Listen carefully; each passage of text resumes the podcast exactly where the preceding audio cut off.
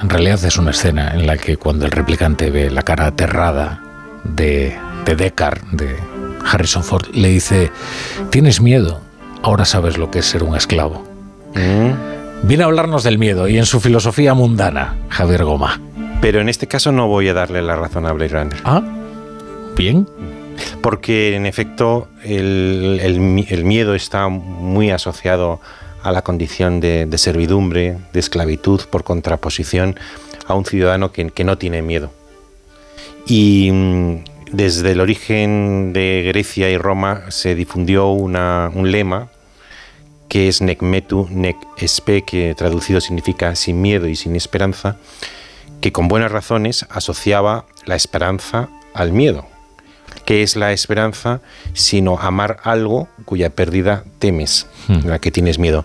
Así que desde la, frase se la inventó como tal Cicerón, pero luego ha dado muchas vueltas hasta que le dedicó un momento central la ética de, de Spinoza, en que viene a decir que quien tiene miedo o quien tiene esperanza no es sabio porque tiene tristeza. La ética tiene además un título precioso que es la ética desde el punto de vista geométrico. Sí, sí, sí, sí. Mm. Como eh, esta, eh, era aquella época que en este mismo programa yo he discutido, eh, era aquella época en la que todavía se pensaba que la filosofía podía ser una especie de ciencia cuando yo defiendo que es, es, literatura. Es verdad, esa era la aspiración de Spinoza, aplicar el mismo análisis a la geometría que a la, que a la, ética. ¿no? Bueno, entonces, ¿qué ¿ese lema te parece una, una barbaridad? Sí, me, me, parece una barbaridad. Además, un personaje de un gran, un gran escritor de eh, griego, pero de la época romana, que es Plutarco, escribió una biografía de, Pericles y en ella sale su maestro, que es Anaxágoras, el famoso filósofo, y le decía, y cuentan cómo, eh, estando Anaxágoras dando clase, rodeado de discípulos, eh, se le acercó uno y le, un mensajero y le informó de que había muerto su hijo. Y no se inmutó, sino que siguió dando la clase. Y cuando terminó le preguntaron a los discípulos que mm, por qué había tenido ese comportamiento. Y le respondió, pero es que yo ya sabía que mi hijo era mortal. No tenía miedo, no tenía esperanza, pero claro, es porque en realidad no tienes amor. Mm. Es cierto que hay una exageración del miedo, que son las fobias. Y entonces hablamos de claustrofobia o agorafobia. Y en ese sentido, el miedo hay que combatirlo. Pero el miedo, igual que la esperanza, pertenece a la esencia de la condición humana. Claro. Es que si yo no me equivoco, lo que decía Espinosa era que a los hombres solo se les puede gobernar mediante el miedo o la esperanza, siendo la esperanza aún más poderosa, ¿no? Exactamente, pero como, como sinónimo de manipulación. Claro. Eh, eh, les pones ese espejismo para que te obedezcan, para que sean siervos, no ciudadanos libres. Y claro, eso es ignorar eh, que la condición humana es una condición que, en un verso que a mí me gusta mucho de Rubén Darío, em, se trata de acaparar una vida que tienta con sus frescos racimos. Y nosotros amamos los frescos racimos de la vida y tememos igualmente que algún día esos frescos racimos se nos, se nos pierdan. ¿Qué es en el fondo la vida sino amar aquello que sabemos que podría perderse?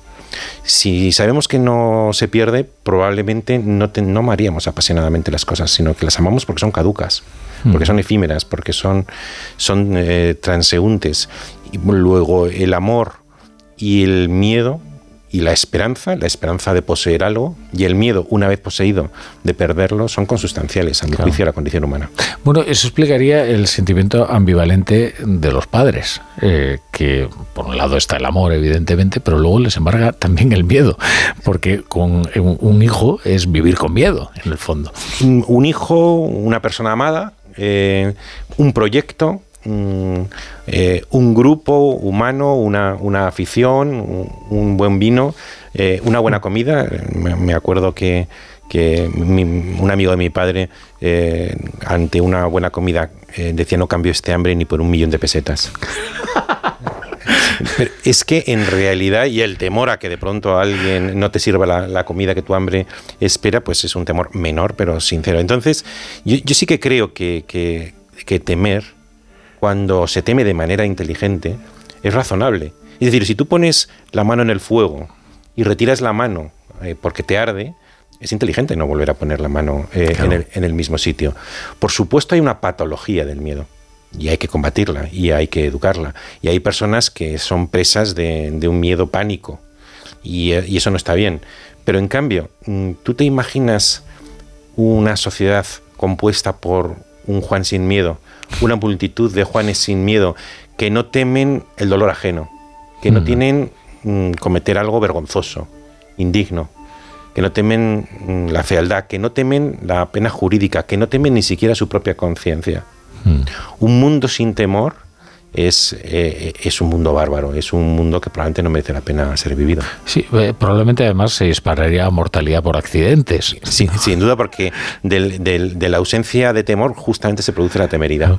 a mí pequeño me fascinaba lo de Juan sin miedo, ¿no? Porque cuando eres pequeño te tienes muchos miedos. Hay los llamados terrores infantiles, eso es muy interesante, ¿verdad? Porque cuando tú eres pequeño, cuando eres un bebé o cuando tienes apenas dos, tres años, como tienes poca experiencia, cualquier cosa piensas que puede ocurrir, incluso que un dragón volando por el cielo se, se, siente, o sea, se, se posite en, en, tu, en la ventana de tu dormitorio, y te coja y te lleve.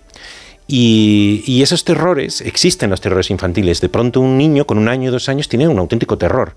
Y es porque la experiencia no le ha enseñado que determinadas cosas no son posibles o realmente son muy poco probables. Y cuando te vas haciendo mayor, en cambio, no tienes terrores infantiles, pero muchas veces tenemos fobias o terrores de otra naturaleza. No, temes a los dragones, temes eh, a los, eh, iba a decir un, taco, a los cabrones.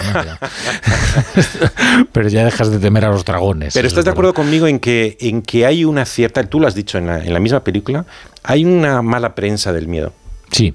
Sí, sí. Es como algo que te, que te, que te degrada, que te, que, te, que te esclaviza. Pero ocurre como con el dolor, ¿eh? el dolor todo el mundo lo considera algo que hay que evitar como sea, ¿no? Y sin embargo el dolor es lo que nos permite permanecer vivos, ¿no? Hay, hay, una afección que tienen algunos niños que tienen eh, en, el sistema nervioso pues eh, algo defectuoso que hace que eh, no sientan dolor y las muertes de esos niños suelen ser atroces, por, atroces y además absurdas. Claro, porque es que el miedo, entre otras cosas, es algo que ha producido nuestro instinto de supervivencia. hay cosas que objetivamente son temibles. Mm. Hay cosas que objetivamente eh, uno mm, debe soslayar. Entonces, si uno tiene un instinto de supervivencia, normalmente tampoco tiene miedo. No tiene miedo a nada, ni siquiera a morir. En cambio, los que están enamorados de la vida y están enamorados de algunos de sus valores y algunas de sus personas y algunas de sus de sus de los bienes que, del que se compone la vida, eh, tiene la esperanza de poseerlos. Una vez poseídos, la esperanza de mantenerlos y cuando los mantiene, un miedo, un miedo que, es, que no debe nublar la, razón, pero un, un miedo real, de perderlos y por tanto toma todas las medidas para que esa pérdida no se produzca. Sin embargo, después de impugnarlo, porque aquí nos ponemos metas muy elevadas, como ven ustedes, vamos a reconocer que Spinoza era un, eh, como ya hablamos con familiaridad, era un tío eh, muy vitalista, eso es verdad. ¿eh? En, su doctrina más que en su vida hmm. porque en, su vida pues, era un hombre muy morigerado, muy circunspecto, muy, muy introvertido no como Kant, que tiene, se cumplen este año los 200, 300 aniversario de su, de su nacimiento y eh, es interesante eh, descubrir que Kant era un hombre de mundo. Era un hombre chistoso, con mucho ingenio, que iba a las tertulias, que iba a las cenas, que se relacionaba y que además era un hombre, al parecer, muy, muy ameno, que contaba chistes y contaba agudezas. Pero Spinoza parece que no era de, ese, de esa categoría. Pues sin embargo, sus textos es verdad que transmiten vitalidad, un amor por la vida. Y sobre todo pues, reivindican la alegría. Sí, la alegría, el, placer, el deleite. Javier Gomá. Pues muchas gracias. Oye, por cierto, está funcionando Universal Concreto, que es extraordinario. Eh, eh, es importante que los oyentes sepan que lo está diciendo sin ironía. No, no, no, de verdad lo digo, allá donde voy me lo encuentro y además eh, con, fin, bien, funcionando muy bien, con mucho ímpetu y la gente está entusiasmada. Pues yo, diría, yo diría que la primera vez que hablé de, de este libro fue aquí. Ah, aquí tenemos la primicia. Gracias, Goma. Gracias a ti.